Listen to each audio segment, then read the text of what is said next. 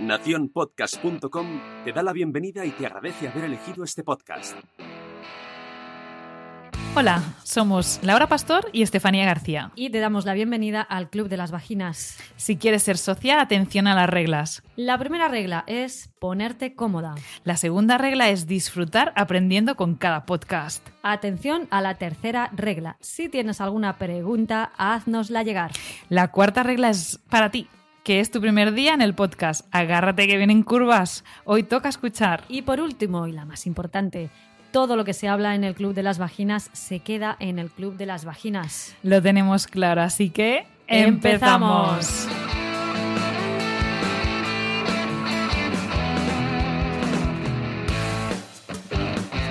En esta nueva reunión del Club de las Vaginas tenemos a una invitada especial. El Club de las Vaginas se ha desplazado en esta ocasión ni más ni menos que hasta Argentina para entrevistar y charlar con Melisa Pereira, una fantástica doctora en ginecología con más de 300.000 seguidores en Instagram, una gran activista en pro de la salud sexual y la salud uroginecológica, divulgadora y reivindicadora, una profesional que habla de medicina sin pelos en la lengua, que habla de medicina sexual para personas de verdad, para, para las personas que estamos abajo del todo. Y mm, vamos a escucharla porque la entrevista no tiene ni un segundo de desperdicio.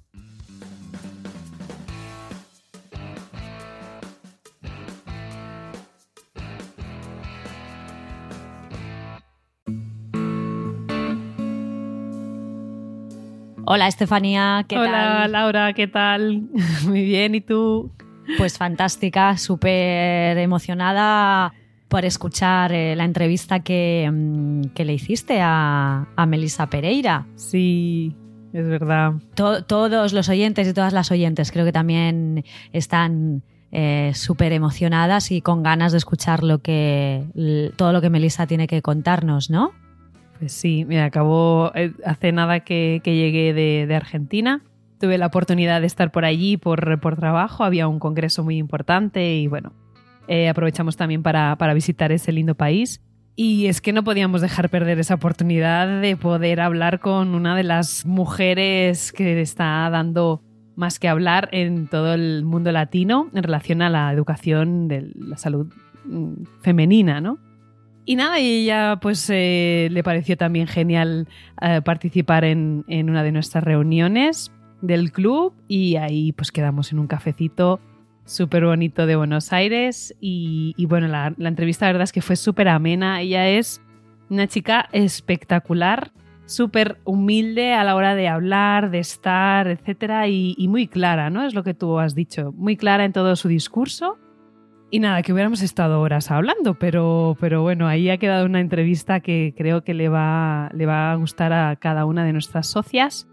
Y hablamos un poquito, por haceros un pequeño resumen, hablamos un poco de cómo ella llegó a ser pues, eh, médica en ginecología, eh, por qué esa vocación y, y el, bueno, el gusanillo que le hizo con que se lanzara a redes sociales a, a reivindicar y hablar y, y bueno, a difundir eh, tantos temas sobre salud femenina. Claro, y además algo que es eh, súper necesario, ¿no? Yo creo que el trabajo que hace Melissa, que la podéis encontrar en redes como arroba gineconline, es, eh, es, es que es súper necesario. Una médica, una doctora en ginecología que llame las cosas por su nombre y que explique de una manera muy básica y muy fácil para que todo el mundo la entienda, ¿no? Así que, bueno, Melissa, darte muchísimas gracias desde el Club de las Vaginas por haber querido acompañarnos en esta reunión, porque es inestimable. La información que nos va a dar a continuación es, vamos, no tiene precio. Pues no. Es que no sé, por no adelantar más, yo creo que lo mejor es, es que escuchemos la entrevista y que, y que os encante. Yo creo que os va a gustar como nos ha encantado a nosotras compartir ese ratito con ella. Así que nada, que lo disfrutéis. Vamos a ello. Vamos a ello.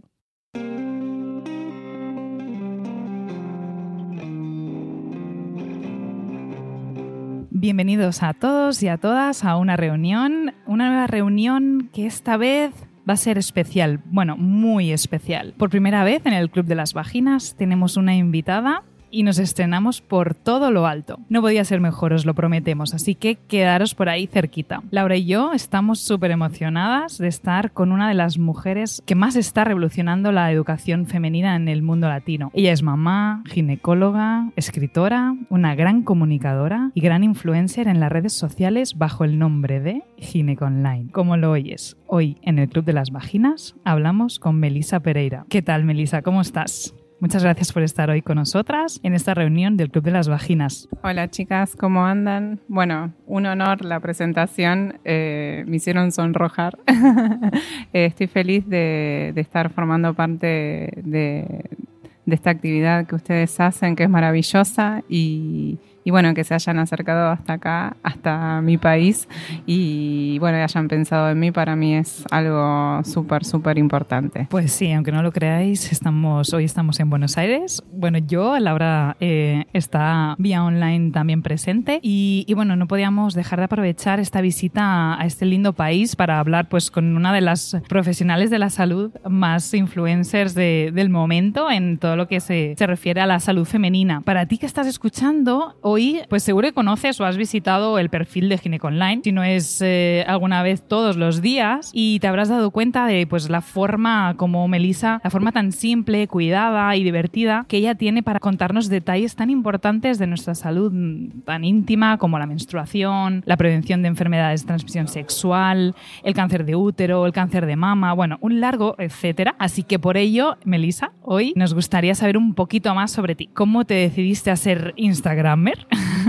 ¿Y cómo se llega a tener más de 300.000 seguidores? Que se dice pronto. Bueno, si te parece, para empezar, para que nuestras, nuestras eh, socias eh, sepan un poquito más de ti, podemos empezar y cuéntanos cómo llegaste a ser ginecóloga y si era esa pues, eh, profesión con la que soñabas de siempre. Bueno, la elección de ser ginecóloga surgió durante la carrera. lo que es la elección de ser médica, creo que nací con esa vocación. Eh, nunca me planteé qué carrera seguir, es como que nací con, con ya la decisión tomada más o menos. Recuerdo que en el nivel secundario eh, hacíamos un test vocacional para ver en los últimos años del secundario qué, qué íbamos a seguir eh, y yo ya lo tenía decidido, en ningún momento lo dudé, la carrera la hice con mucho amor, a veces con un poquito, costaba un poquito más, un poquito menos, pero sabía que yo en, algún momento iba a ser médica y bueno, la ginecología la descubrí en una de las materias finales de la carrera donde hacemos un poquito de cada especialidad. Eh, y bueno, cuando cursé ginecología no dudé un minuto en en hacer esa, esa especialidad, la residencia.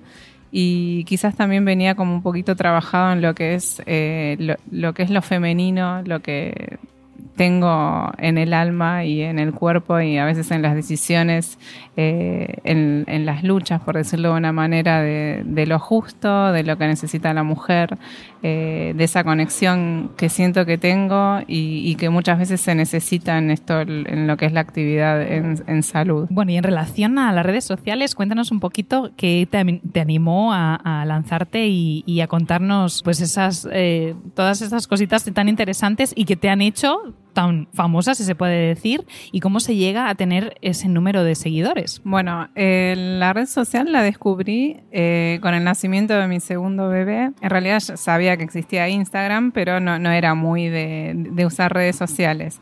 Pero uno como que se conecta un poquito más o, o necesita más la conexión con, con, otras personas por más que no las conozcas, con experiencias. En su momento fue por la maternidad. Y ahí descubrí que quizás podría ser una buena herramienta para brindar información que sentí durante la, mi formación. De, mi, mi nene Francesco nació en mi último año de residencia y ahí yo ya tenía cuatro años de experiencia de lo que quizás necesita una mujer o una persona a nivel de salud. Fui testigo y trabajé eh, con mucha desinformación, con mucho desconocimiento, quizás con algunos maltratos o abandonos eh, de parte de, de lo que es el sistema de salud, porque quizás no es maltrato personal, sino a veces no explicar o no brindar información o no, o no tener el tiempo, las herramientas, los insumos, es una parte de de, maltrato hacia el ser humano, digo yo.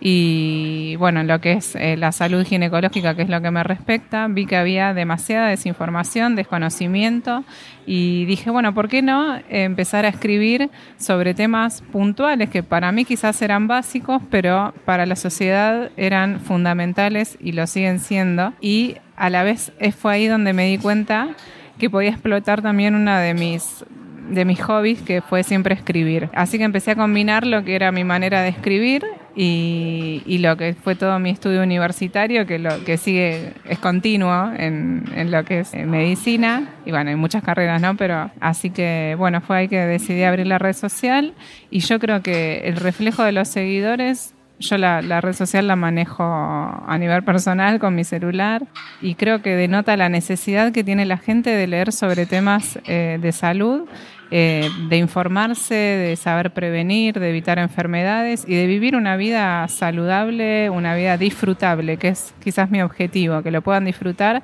y aparte transmitir esa información. Y para transmitirla tienen que entenderla. Y para entenderla tiene que estar escrita de una manera que pueda llegar a todos. Hay que felicitarla porque la manera con la que explica y a veces pues eh, inclusive algunos posts con alguna eh, mucho atrevimiento que es difícil a veces pues tener ese, esa actitud, ¿no? Y que es necesaria porque estamos hablando de salud femenina, no deberíamos tener vergüenza de hablar de estas cosas. Hablando de eso, ¿qué, ¿Qué crees eh, a nivel de los profesionales de salud, a nivel de la educación ginecológica y sexual? ¿Cuál es nuestra responsabilidad, al fin y al cabo, en, nuestra consulta, inclusive en nuestras redes sociales? ¿Cuál es nuestra responsabilidad en ello? Y también, ¿cuál es la responsabilidad de la sociedad? ¿no? Porque también tiene algo que ver que la gente se interese un poco por su propia salud.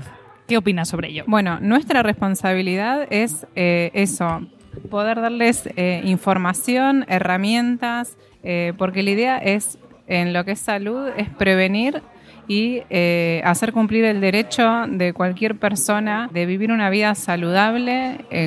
entonces, el objetivo es ese, prevenir las enfermedades prevalentes, principalmente de aquellas enfermedades que las personas pueden llegar a morir ¿sí? Y pueden ser evitables. Yo creo que eso es lo más grave.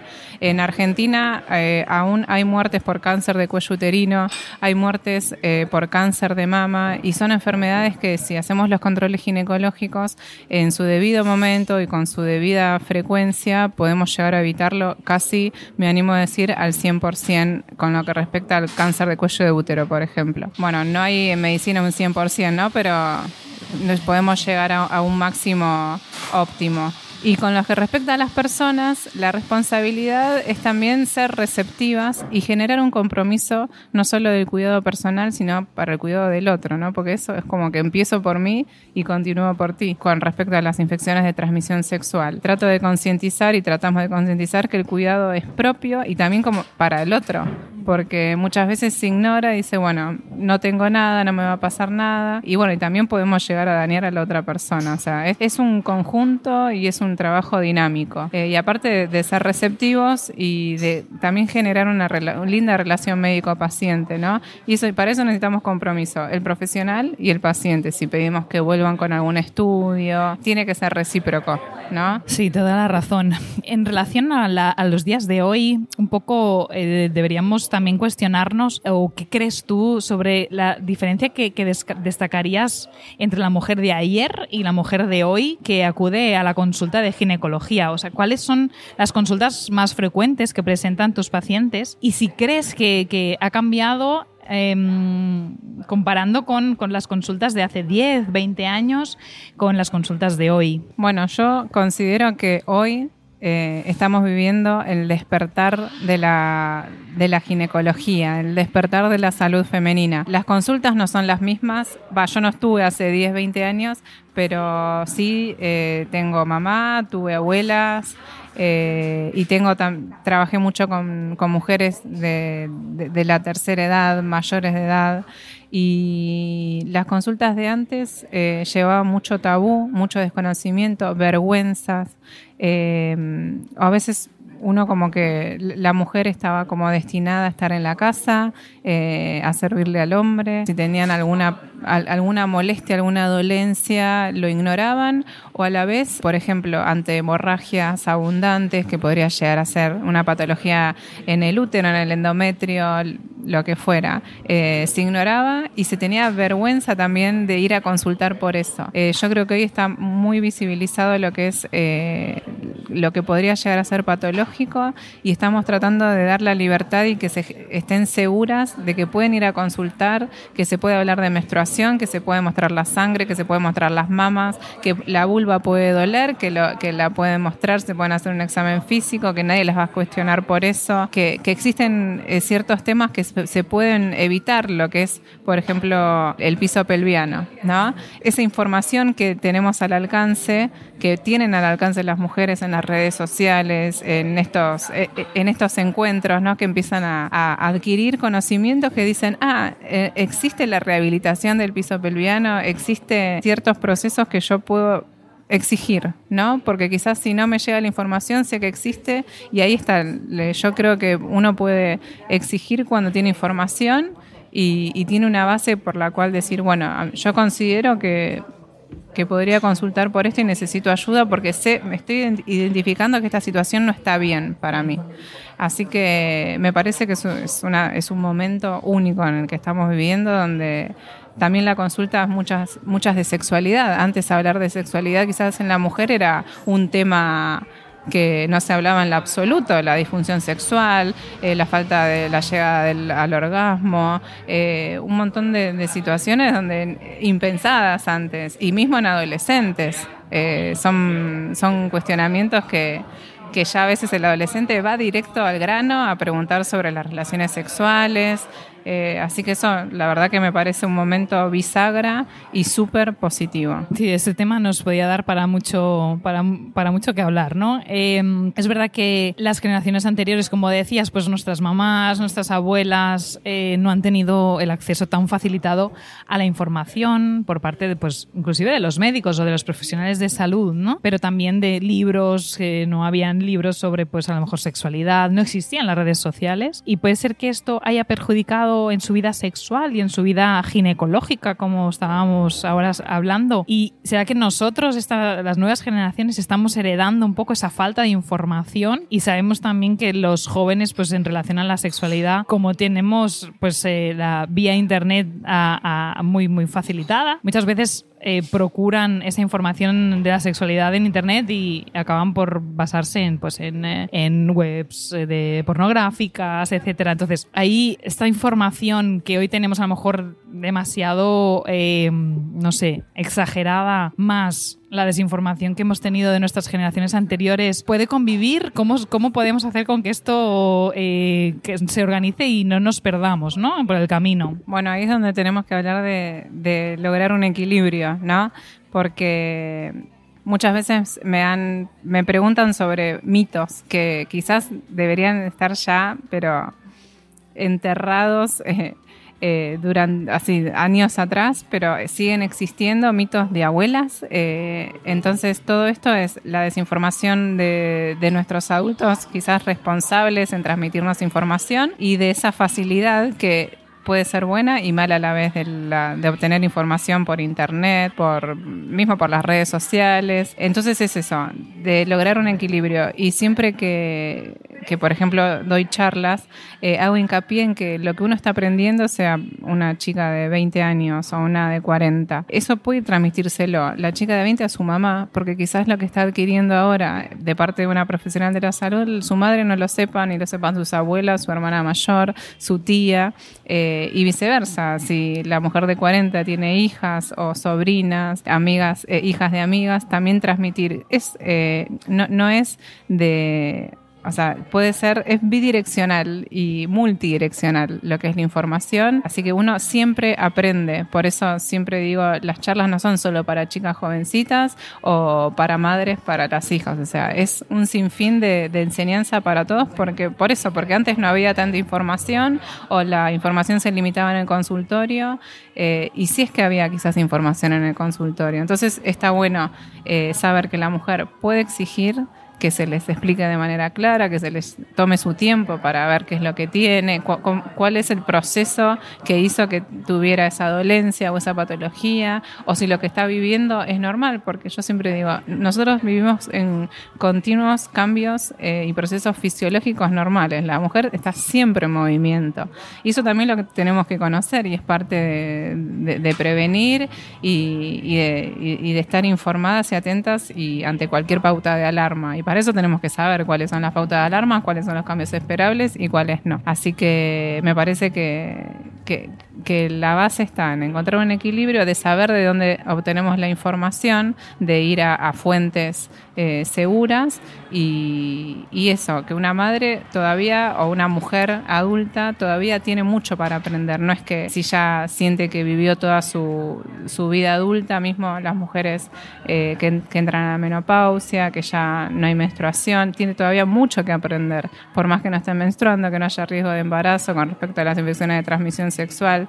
Eh, la vida tiene, es totalmente continua, así que me parece que fundamental es el equilibrio. Pues sí, toda la razón. La información nunca está de más y, bueno, y es verdad que la mujer siempre está en ese constante movimiento y bueno, está comprobadísimo que cuando en relación a la sexualidad, por ejemplo, una buena sexualidad durante toda tu vida es llegar, eh, quiere decir llegar a la menopausia con buena sexualidad, ¿no? Y también es otro tema que hemos hablado mucho aquí en la reunión sobre, sobre esa, esa fase que parece como terrorífica, ¿no? Y que hasta para muchas mujeres es el descanso final de, de, de su vida sexual. Para algunas pues puede ser algo eh, pues nada, traumático, simplemente pues es un cambio más y que disfrutan a veces mucho más de su sexualidad por esa fase eh, de la menopausia. Podríamos estar todo el día hablando con, eh, con Melissa Pereira, que nos encanta, y ahora nos gustaría hablar un poquito de lo que estamos acostumbradas a hablar y que queremos siempre incidir un poquito, que es el autoconocimiento, ¿no? que tenemos que fomentar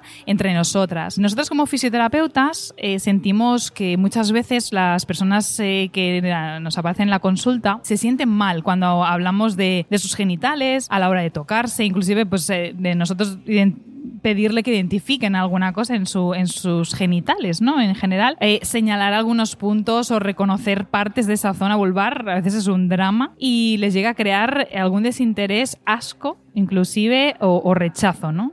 ¿Encuentras también este tipo de perfil en la consulta y, cómo afecta, cómo crees que afecta esto a la salud ginecológica? Bueno, absolutamente. El, desconocimiento y el miedo a mirarse a veces cuando pedimos eh, que se miren con un espejito o mismo cuando hago una publicación eh, que si, si, la plataforma de la red social me la permite dejar porque muchas veces eh, la, bloquea, hay a veces comentarios mismos de mujeres si pongo una foto de una vulva que dicen, uy, era necesario o qué asco.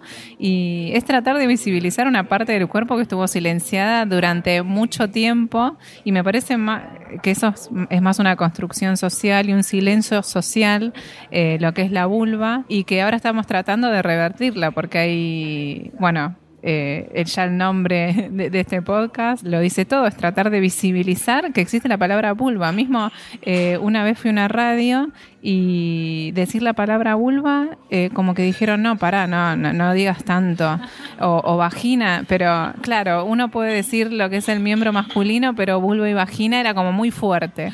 Eso me pareció fuerte para mí. Eh, y bueno, yo creo que, que, se ve ese perfil de, de vergüenza ¿sí?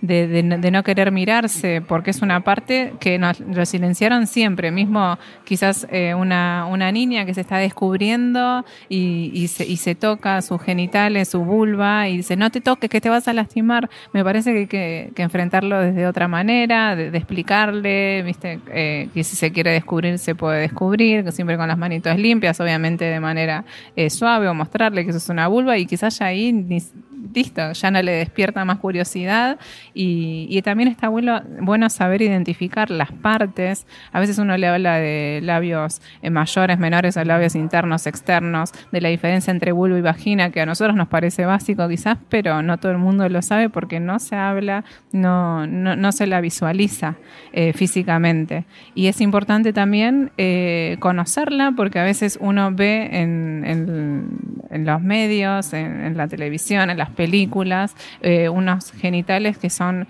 como los ideales para, para lo que es la difusión en general y cada uno tiene su, su, genitalidad, cada genitalidad yo digo que es nuestra huella digital, cada uno tiene su, su forma de vulva, su color de vulva, eh, entonces ahí también genera o angustia porque no se la ven igual a lo que reflejan los medios, eh, o quizás hay algo patológico, por decirlo de una manera, y como nunca se miraron ahí, eso pasó de largo a veces trato de hacer hincapié de que se miren. Eh, entonces, lo que es el, cáncer de vulva, si, no, si bien no es muy prevalente, para eso tenemos que saber identificar la lesión a tiempo y para eso hay que mirarse. Y así para todo. Ahora bien, es verdad que todos estamos eh, trabajando, esforzándonos para conocernos mejor, aumentar nuestra autoestima, empoderarnos desde dentro para ser mejores en todo y sobre todo sentirnos mejor con nosotras. Pero la pregunta es, ¿será que la sociedad donde vivimos nos acompañará en este eh, alto conocimiento? Por ejemplo, nos hacemos entender cuando reivindicamos nuestros derechos de decidir en nuestra sexualidad para el otro. Estamos hablando, nuestra sexualidad con nosotras mismas creo que va a mejorar muchísimo con toda esta información, pero ¿será que la sociedad está preparada para que nos empoderemos así? Yo creo que nos estamos preparando. No es que, sí, o sea, no te puedo decir que no está preparada ni está preparada. Eh, son, hay como un momento bisagra donde hay hoy en día muchísimo movimiento eh, a nivel mundial y en lo que Argentina respecta a lo que es el derecho y la igualdad en la mujer en todos los aspectos de la vida, a nivel eh, hogar dentro de la casa, laboral en su trabajo, a nivel social, eh, a nivel salud y bueno, en lo que la sexualidad respecta también tiene muchísimo peso. Así que yo creo que, que estamos en un, en un buen momento de seguir adelante, de no recular y obviamente van a haber personas que, que hagan como que estén un poquito más reacias a este cambio, pero bueno, también es un es de años esta historia donde la mujer fue eh, fue bastante desplazada para un costado, bastante silenciado, quizás no tomada en cuenta como tal, así que yo creo que soy en ese sentido bastante positiva en lo que puede llegar a venir y estoy segura que esto es, es un antes y un después. También estoy de acuerdo contigo, aunque creo que, que es, eh,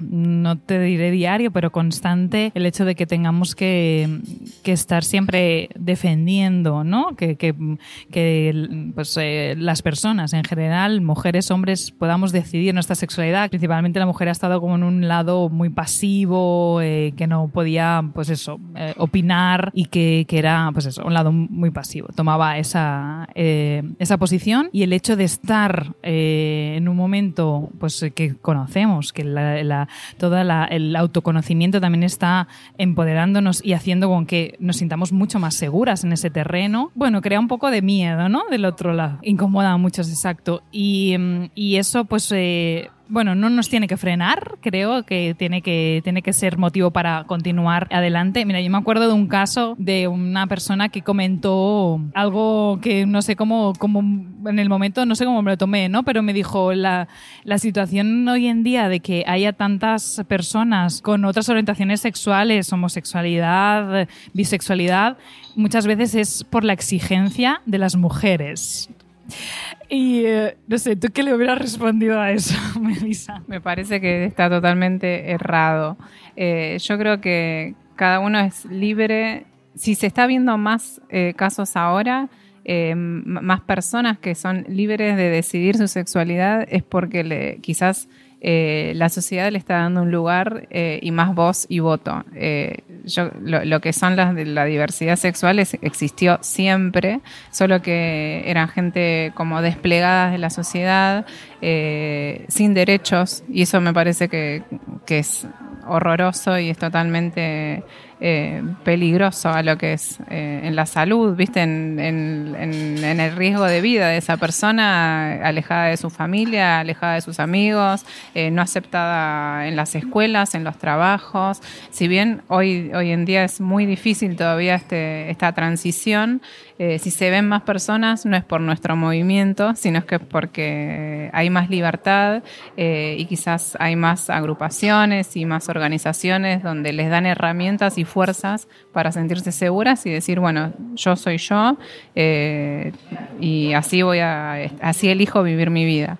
Eh, pero bueno, sí, como bien decías, es, es, difícil, no es fácil, una vez se siente como agotado o llega eh, o tienen esa capacidad de hacerte generar y pensar o, dejarte en duda si no estarás luchando de una manera más como revolucionaria, pero en respecto a, que estás yendo en contra de la marea. Y no, en realidad estamos yendo eh, en el camino que tenemos que seguir eh, y hay gente como estancada que, que, no, que genera quizás un poquito más de Exacto, enseguecida y hace el camino un poquito más difícil. Pero no hay que bajar los brazos porque eso, yo siento que eh, como que estamos en un envión que si bajamos ahora, todo este trabajo anterior que hubo no, no, hay que desperdiciarlo y esto es el inicio de un trabajo mayor aún, obviamente. Pero nos tengo fe. qué bien, qué bien escucharte, Melissa, de verdad. ahora se me ha puesto un poquito así la piel de gallina. sí, porque es verdad que es que eh, esta lucha a veces pues son cosas pequeñitas que hacemos todos los días muchos profesionales de salud y que a veces no nos damos cuenta del impacto que puede llegar a tener tan positivo y eso, que no hay que bajar los brazos, hay que continuar, aunque a veces tengamos algunas críticas menos agradables, pero hay que seguir. Bueno, eh, estamos hablando con eh, una ginecóloga que trabaja muchísimo eh, sobre la prevención del cáncer ginecológico y no podemos dejar de, hablar de este tema. Como sabemos, te dedicas mucho a este tema de la prevención del cáncer de, cuello de útero y ya lo has nombrado un poquito. A nivel de la prevención, eh, ¿qué, nos, eh, nos puedes contar? ¿Qué es lo más importante y que se puede, eh, para poder evitar un gran número de casos, por dónde empezaría esta prevención? Bueno, yo considero que la, prevención comienza, bueno, lo que es la salud ginecológica, con una niña que todavía no, no ha y ya tiene un primer contacto con un ginecólogo. Eh, a partir de ahí, eh, donde todavía no inició la menstruación, poder entenderla que va a llegar, por qué llega, eh, cuáles son los cambios esperados. Eh, una vez que crea confianza, empezar a hablar si empieza a tener parejas, si comienza su vida sexual. Entonces, a partir de ahí, generar herramientas para la prevención de cómo iniciar una vida sexual sexualmente activa de manera saludable, qué métodos anticonceptivos existen, que el método de barrera, que es el preservativo, es el único método que protege contra las infecciones de transmisión sexual. Yo creo que esa es la base de, crear una, como una, linda relación para que comiencen con sus controles ginecológicos y que sean continuos. ¿sí? Yo lo que veo muchos es eh, mujeres de veintipico de años con su vida sexual activa durante ya por ejemplo, cinco años que nunca se hicieron un control ginecológico. Entonces me parece que de ahí es donde se arrastra eh, tanta desinformación y problemas en la salud. Por eso hacemos hincapié que existen profesionales especializados en niñas. Eh, entonces esa niña ya empieza a familiarizarse con un médico que va a cuidar su salud, que si bien nadie viene a hacerse un papá Nicolau y hace una fiesta, es un, es un momento muy importante. Eh, yo siempre les digo que se regalen ese momento de spa, que son unos minutos. A veces es más incómodo colocar un espéculo, menos incómodo, puede doler, eh, pero tiene que ser un momento agradable porque sabes que en dos minutos puedes llegar a, prevenir eh, alguna infección o una enfermedad como es el cáncer de cuello de útero. Y me parece fundamental eso, que sea un goce y un disfrute venir al control. Y creo que eso se, se mama, por decirlo de una manera, eh, si, si, la nena entra en contacto con ese sistema de cuidado y de salud ginecológica desde pequeña. Sí, además eh, se puede aprovechar ese momento eh, de ese primer contacto con esa información, inclusive para hablar de la sexualidad, ¿no? no como ponerlo como algo que, cuidado, hay que tener mucho cuidado, hay que protegerse, no ponerlo como algo negativo, sino como que es algo que hace parte de nuestra salud tener salud hay que tener una buena sexualidad, pero dentro de esa sexualidad, para para continuar teniendo buena sexualidad hay que tener algunas precauciones, pues bueno, para, para ser eh, eh, precavida, pero disfrutarlo, ¿no? No estar, eh, no estar con ese miedo que nos va a hacer con que nuestra sexualidad al final acabe por no ser muy placentera. Sí, eh, cuando son eh, niñas que están en la pubertad, en pleno desarrollo de adolescentes, el no y la prohibición es un arma de doble filo. Y es ahí donde empiezan a construir, como bien decís, la, sexualidad y eh, estoy totalmente de acuerdo con lo que dijiste y, y, valoro que lo hayas subrayado porque quizás lo omití, que tiene que ser de completo goce.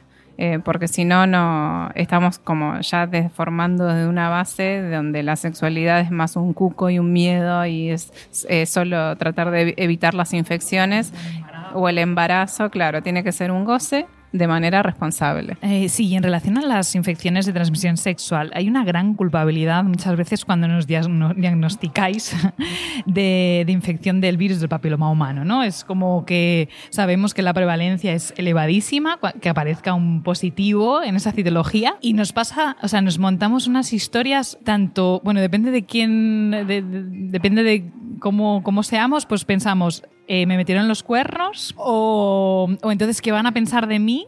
Eh, es como esa desinformación hace con que realmente pasemos ratos de angustia, ¿no? ¿Y cómo explicaríamos sencillamente este proceso de infección eh, de este virus para calmar los ánimos y, tener claro ¿no? esa, esa situación. Bueno, sí, es, es el común denominador casi de, todas las chicas diagnosticadas con, con BPH, eh, así sean verruguitas en la vulva o por una citología donde nos informa que hay impacto por el virus, eh, de explicarles primero que, primero hay que focalizarse en el momento, ¿sí?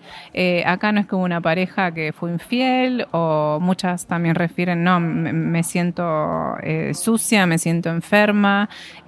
Lamentablemente el virus del papiloma humano está, pero ya el 80% de las personas tienen infección por el virus. Eh, no todas lo expresan como enfermedad o de manera que el virus ya está activo y alterando las células. Eh, esto es un virus que se transmite eh, por transmisión sexual, también se puede transmitir por el canal de parto en, casos bastante avanzados, pero lo que hay que tener en cuenta es que el virus entra por el roce de los genitales o la penetración, eh, sea sexo vaginal, anal, oral, eh, y puede quedarse en la célula, o sea, entra en la célula y puede quedarse dormidito durante un tiempo y empezar a transformarla, nunca transformarla o transformarla y nuestra propia inmunidad eh, lo resuelve pero hay que tener en cuenta eso, que la infección no siempre es inmediata porque a veces son diagnosticadas y van corriendo a la pareja y les preguntan qué hiciste o viceversa, la pareja, la pareja les dicen con quién estuviste eh, que tenés el virus del papiloma humano. Entonces, saber que puede ser una enfermedad eh, crónica, silenciosa, que puede quedar... Eh, yo siempre les, les, explico que es de la familia del virus herpes como nos sale en la boca eh, ante momentos de estrés que queda como latente en la célula. Eh, y ante cualquier baja de inmunidad, descenso de inmunidad, aparece, aprovecha la, ocasión. Eh, entonces no hay que no hay que culpabilizarse porque el virus ya está casi en todos nosotros. Por eso hacemos tanto hincapié en el uso de, los métodos de barrera para tratar de, frenar toda esa, todo ese contagio ya medio descontrolado. Eh, y generar esas pautas de alarmas de que si se ven alguna verruga, para eso, si hay verrugas en la vulva, para eso tuviste que explorarte. Así que es bueno eh, verse, tampoco volverse loco y mirarse todos los días y ver algo. Eh, no hay que sugestionarse y bueno, los controles ginecológicos con la citología, con el Papa Nicolau, que es donde nos dice si el virus impactó en la célula. Así que es fundamental eso, tomárselo con más tranquilidad, pero con responsabilidad. Yo digo, no hay que preocuparse, sí ocuparse. Sí, aprovechando este tema, eh, no sé cuál es la realidad en América del Sur o en Argentina de los casos de enfermedades de transmisión sexual. En el caso de Europa están aumentando considerablemente y, y no sé si también la realidad aquí es la misma. Eh, ¿Por qué crees que puede estar ocurriendo esto? Si en definitiva hoy en día tenemos mucha más información, ¿cómo es posible que, nos estamos descuidando? ¿Será? Eh, ¿qué, es lo que está pasando? Eh, en lo que Argentina respecta, también está aumentando considerablemente los casos de, de HIV, de sífilis, bueno, y otras infecciones de transmisión sexual. Yo considero que si bien hay mucha información, eh, bueno, nosotros estamos viviendo una crisis social, económica, que, impacta a nivel educativo, impacta a nivel de salud, impacta a nivel de quizás eh, los preservativos deberían ser gratuitos, son gratuitos, pero quizás no llegan a todos los centros de salud, a todos los hospitales públicos, a todas las escuelas. Si los vas a comprar en una farmacia, un adolescente no tiene el dinero para comprarlo. Eh, y también quizás más esa, ese amor ligero que yo llamo, que antes quizás eh, las parejas se formaban y duraban más tiempo, lo cual no, nadie estaba exento de, tener relaciones sexuales con otra persona, pero ahora quizás eh, los noviazgos son más ligeros, son relaciones sexuales así como hoy te conozco, tenemos sexo y no te veo nunca más, quizás es más común eh, ver eso. Y, muchas personas no, se cuidan, que es lo que no puedo entender, porque el riesgo es es 10 veces más aumentado de contraer una infección de transmisión sexual porque no conocemos a la persona, lo cual tampoco nos deja exentos de tener una infección por más que estés muchos años con una pareja, porque bueno, cada uno tiene, tuvo su historial, tiene su historia de vida, eh, así que, pero me parece es eso, que es un impacto mundial, estoy viendo, porque bueno, yo veo en la Argentina toda esta problemática, eh, pero bueno, espero que, que de a poco o sea, tratar de encontrar la beta para que nos hagamos un poco más responsables de nosotros mismos. Porque me parece que la base está en, empezar a querernos un poco más. Me parece que está todo como... Eh, estamos viviendo muy velozmente sin mirar nuestro propio ombligo, quizás. Y ahí es donde quizás comienza el cambio. Bueno, y otro tema que, nos, eh, nos, gustaría hablar con, con Melisa, porque sabemos que muchas de, nuestras socias pues, son profesionales de salud y que trabajamos muchas de nosotras con mujeres y sabemos de la necesidad de trabajar un poquito en, eh, una manera más multidisciplinar. ¿no? Em, en España Melissa, cada vez somos, eh, somos más los profesionales que apuestan por un trabajo, pues eso, multidisciplinar, interdisciplinar, y es eh, mucho más interesante, creemos, tratar una, una, disfunción sexual, por ejemplo, desde la ginecología, la fisioterapia, la, la, psicología, etcétera, eh, que solamente desde un campo. O inclusive, pues si identificamos que hay alguna situación que no nos cabe a nosotros trabajarla, pues orientarla para el profesional adecuado y mantener una comunicación, ¿por qué no? Con ese profesional para que esa, ese paciente, esa mujer, esté pues mejor atendida, ¿no? Eh, ¿Cómo está este planteamiento de ese trabajo aquí en Argentina o así en América del Sur? ¿Cómo, cómo está esta, esta situación de este trabajo multidisciplinar? Bueno, eh, hay muchas... Eh, muchas ideas a veces en contra. En Argentina se trata también de trabajar, o hay muchos profesionales que, que trabajamos de manera interdisciplinaria. el tema es encontrar eh, la adherencia del paciente, porque a veces, muchas veces el paciente dice, pero si me estás derivando a tal profesional, entonces vos no lo sabes tratar. Entonces es como explicarle, eh, es, es, eso, eso mantener una comunicación entre los profesionales y una, como una unión ¿sí? Y saber cuál es el límite de uno y el límite de uno comienza con el, con el otro, entonces saber cuáles son, hasta dónde podemos llegar y reconocer esa, esa falencia que a veces también es difícil porque hay profesionales que, que, les cuesta decir, bueno, no, esto yo no lo manejo y lo derivo.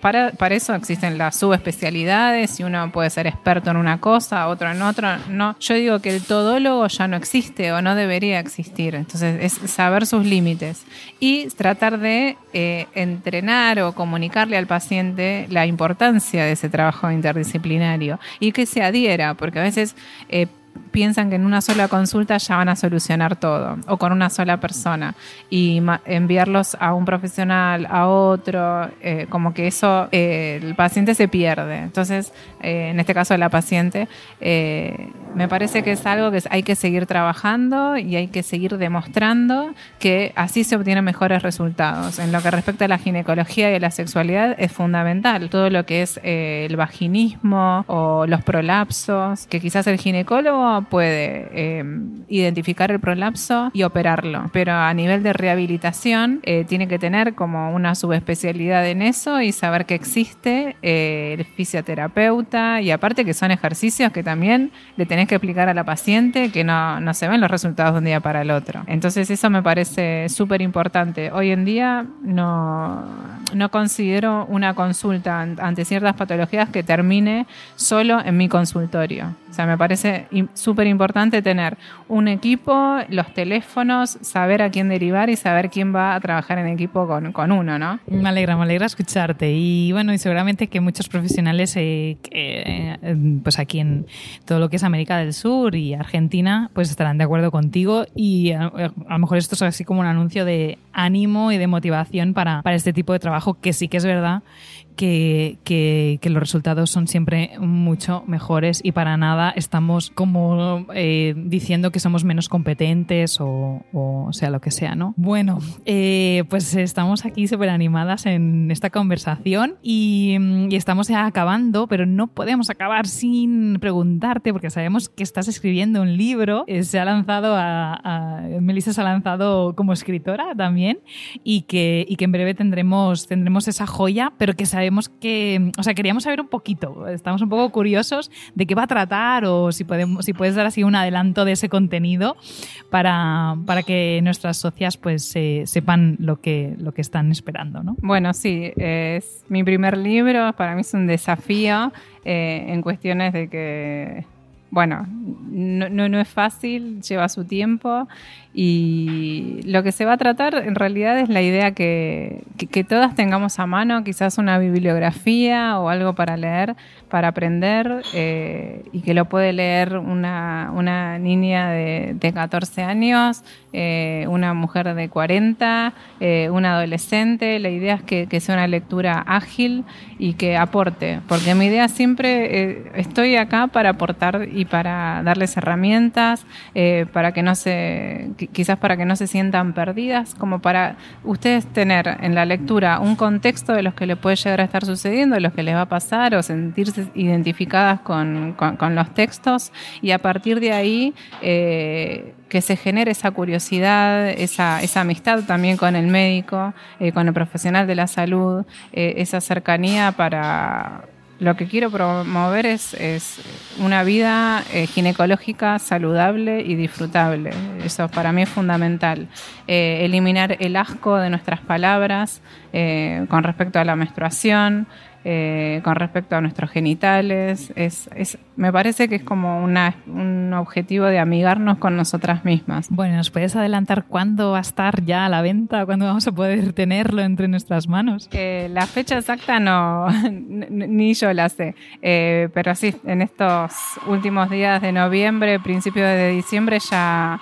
Lo entregamos y saldrá para principios del año que viene para los primeros meses. Muy bien, pues nada, nos queda solo esperar, esperar por ese eh, tan esperado, eh, la redundancia, de, este libro. Pues por aquí nos vamos a quedar. Eh, ha sido una conversación súper agradable contigo. Melissa, te agradecemos un montón este ratito que nos has dedicado. Sabemos que, que con una vida tan ajetreada como tienes porque eh, tu trabajo, tu familia y también pues, pues eso, tu, tu labor y, y, tu vocación en, en, todo lo que se refiere a, a, a la educación en la, la, salud femenina es maravillosa, pero que también lleva mucho tiempo y, y, te agradecemos muchísimo pues este ratito que nos has dedicado a todas las socias del Club de las Vaginas. Hemos estado grabando aquí en un cafecito en Buenos Aires, eh, así que habéis escuchado seguramente pues eso, gente entrando, gente saliendo, los cafecitos haciéndose y, y bueno, para eso pues eh, ha quedado como más ¿no? Digamos. Desde aquí te quiero invitar que nos visites en España las veces que quieras, que participes en nuestras reuniones las veces que haga falta y espero eh, poder eh, poder repetir esta experiencia y que podamos compartir un poquito más de tu, de tu sabiduría y de tu experiencia, que es, que es eh, aparte de ser muy rica, eh, tienes una capacidad de comunicación muy buena, te lo tengo que, reconocer y que estamos encantadísimas de verdad de tenerte en estas reuniones y ser nuestra, pues, eh, nuestro estreno, super estreno de primera entrevistada. Estamos súper felices. Pues eh, eso, decirte que muchísimas gracias. No sé si quieres comentar alguna cosita más. La verdad que yo les quiero agradecer a ustedes porque para mí, eh, nada, es un honor y es un reconocimiento de, de, como bien dijiste, todo el trabajo, todo el esfuerzo que en realidad lo, lo hago con pasión, con vocación, con amor. Eh, eh, a veces me preguntan, ¿en qué momento escribís o te haces los tiempos? Y la verdad que yo esto, uno eh, no deja de hacer lo que disfruta y, es un goce para mí hacerlo por más sacrificio que sea. Es todo positivo y aparte cuanto más aporte mejor y que hayan venido desde donde vinieron para, para entrevistarme y, charlar y, también por, para visibilizar mi trabajo, para mí es un honor y, y el agradecimiento es mío.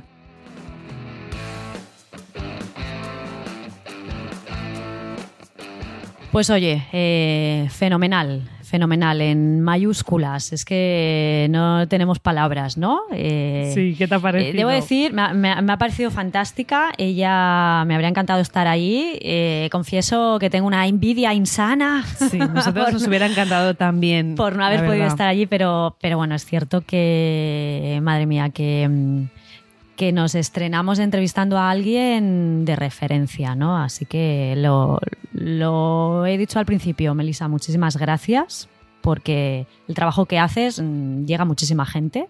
Ya hemos comentado, más de 300.000 personas ¿eh? están ahí siguiéndola y, y, y, el trabajo que haces es, es, inestimable. Y esperemos que, bueno, que sea un, una primera piedra y que se pueda construir algo muy bonito, una, una, amistad, un compañerismo con ella, porque la verdad es que nos quedamos eh, las dos ahí con ganillas de más y que, y que bueno, ¿por qué no eh, dentro de un, de un tiempo retomemos una nueva reunión hablando de otros temas que nos podéis sugerir eh, desde, pues, desde las redes sociales? Sabéis que podéis encontrar eh, tanto a Laura como a mí. En el caso de Laura, ella es Laura Pastor. Y mm, la podéis seguir en formapordentro.com.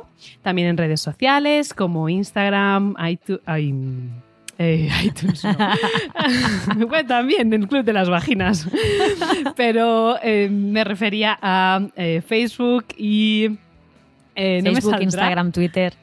Ay, Twitter, eso. Es que soy lo peor con Twitter. Lo tengo como un poquito olvidado. No sé por qué, no sé, no me ha hecho nada malo, pero es como que no lo tengo muy presente en mi vida. Bueno, y en mi caso, que soy Estefanía, eh, pues eh, me podéis encontrar también en todas esas redes sociales eh, con el nombre de Fisiodona. Con PHY y en, el, en, el, en mi blog también de fisiodona.com. Y ya sabéis que para escuchar, para seguir el Club de las Vaginas eh, en diferentes plataformas de podcast. Eh, tales como Spotify, iBox, iTunes. Y si cuando nos escuchéis eh, nos dais cinco estrellas, os lo agradeceremos infinitamente porque eso nos ayuda a llegar a muchísimas más personas. Exacto. Hoy también se ha unido Melissa Pereira, que también la puedes seguir en redes con Gineco Online, también en su, en su blog y en redes sociales. Y bueno, y nada más, esperamos que esta reunión, reunión haya sido, la, la hayáis sentido tan especial como nosotras y que estamos preparando nuevas reuniones, que la siguiente no os la perdáis porque eh, va a ser muy, muy especial. Que y muy divertida. En, sí, llegan fechas navideñas y hay que poner muchas tareas ahí, a eh, apuntar muchas tareas que, que tenemos que, que hacer antes de que acabe el año. Claro que sí. Pues un besito, Estefanía, un besito a todas las personas que nos escucháis y nos vemos en la próxima reunión. Nos oímos, nos oímos. Nos oímos, nos oímos. Bueno, que vaya bien. Chao, que chao. vaya bien, chao.